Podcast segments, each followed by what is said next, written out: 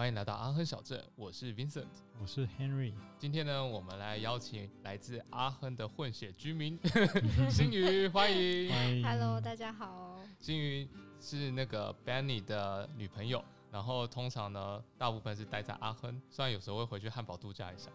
对，哦回去都不是度假，都是面对现实。对，这里是一个温柔乡，对不对？是是是，避难乡。啊，那今天的话就是很高兴，就是邀请新宇来采访我们的，就是来采访他，然后就是新宇要不要介绍一下自己呢？呃，好，很简单，就是刚刚说了，我在汉堡那附近叫 Lunenburg 的一个小城镇 读资料科学的硕士，然后也边在工作。那因为 Corona 的关系，所有东西都线上，课程也都线上，所以我其实自去年开始就有一种半半定居在阿恒的概念。哦，所以其实你也是从去年开始才开始读这个学程的吗呃，我是二零一九年的十月开始的，哦，懂对，所以也两年了，对？呃，一年半，所以已经第三个学期过了。嗯，那在德国念资料科学有什么样的想法呢？有没有觉得这个地方就是特别先进，然后对资料科学的地方有特别有研究？嗯，我我觉得资料科学其实在世界各各地都还算是啊偏新的一个领域，嗯，然后它是一个很很 application 的呃一个一个专业。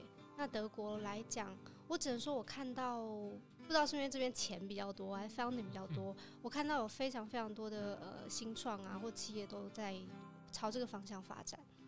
那呃，这个这一这一次的学程的话，是你工作后才开始念新的一个学程，对不对？对对，我已经工作了一段时间，然后不要命的又跑回来读硕士，那可以分享一下你重回学生生活的准备还有心路历程吗？哇，重回学生生活的主。当初为什么会让你下定决心要继续进修自己？呃，其实我大学的时候就已经来欧洲，在法国交换了一年。那那时候就到处跑嘛，来德国玩，觉得哎，德国是一个很不错的地方。然后得知就是这边的这边读书也相对也很便宜。那我那时候就下定决心说啊，好，那我以后就是我要先工作，然后先确定自己的方向，再会来读硕士，就存钱啊，然后想好方向之后。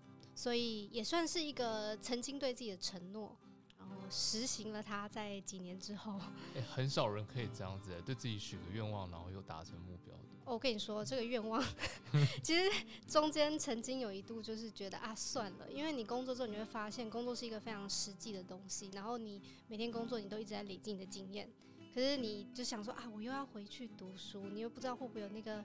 然后不适应啊，或者是没有办法再衔接，所以我曾经有想过啊，算了，不然就不要好了。嗯，啊，刚好因缘际会，在二零一八年底的时候发生了蛮多的事情，然后刚好工作也非常那时候得心应手，觉得哎、好像需要新的挑战，所以我又重新思考了关于读硕士的这件事情。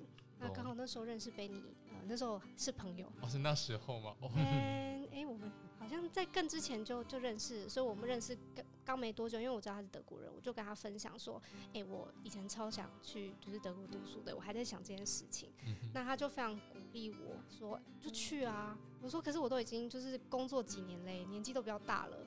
他说有什么关系？就是你想做的事情就去，所以他其实很鼓励我。天哪！对，他们有邀请说来德德国的时候一定要来找我玩。他他总是会这样讲吧？那你那时候的话，工作的时候是有已经有关于 data science 的部分吗？还是那时候是另外一个领域，然后决定再转到这个领域？呃，那时候工作的没有很直接跟 data science 相关，但是碰了蛮多的，就是资料、资料分析，每天都看一大堆资料，然后才发现其实那些所谓所有资料资料分析的呃工具都非常的呃有趣，然后也是一个很值得在钻研的领域，觉得可以学习就是更多，然后在呃未来的职业发展上有更多的机会，所以就想说。这个领域，我想要就是再更深耕，给呃帮自己在未来的那个职业上在呃更进阶，有其他的发展。这条路的学习曲线会不会很陡？就是踏进去的学习曲线。呃，我我觉得如果你数你数学不好，或者是统计完全没有概念，那也不喜欢写城市的话，这条路的 曲线应该是垂直的吧？要用爬的那种。我不知道有没有办法爬上去。我刚开始也是蛮辛苦的。只是刚好因为大学的时候，我们科系的设计就已经呃包含了数学啊、统计啊，还有一些写城市的课程，所以我算是有一些基础，只是隔了很多年没有用。然后就重新再把它拿出来用一次这样子。对，就是重新再读一次大学的概念。那那时候怎么学申请国外的？你那时候是怎么想要怎么选择国外的学校？那时候是怎么做抉择的？呃，那时候大概就是锁定了资料分析，嗯呃，这个领域。那因为德国大家都知道蛮严格的，他们可能不是可能就是你如果大学读了一个一个领域，那你要转硕士要转领域其实是不容易的。对，所以我只能先选择我的条件符合的，呃，然后在资料分析这一块就是有相关的学程。懂懂懂懂。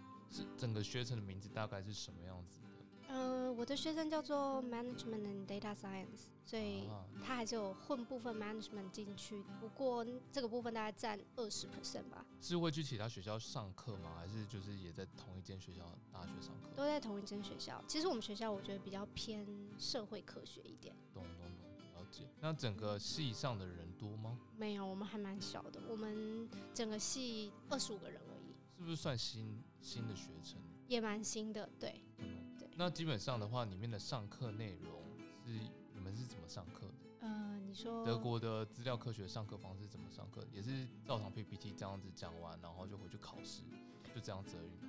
嗯，不是哎、我觉得这边这边教授感觉 他们不是来教你的，他只是出现然后告诉你说，哦，我们这堂课的目标是这个哦，然后剩下的全部部分 几乎都是自 己自对自己摸摸摸摸出来的。那教授上课就是用 slide 啊，但是我们的课程设计通常都是你要跟同学做报告，团体报告。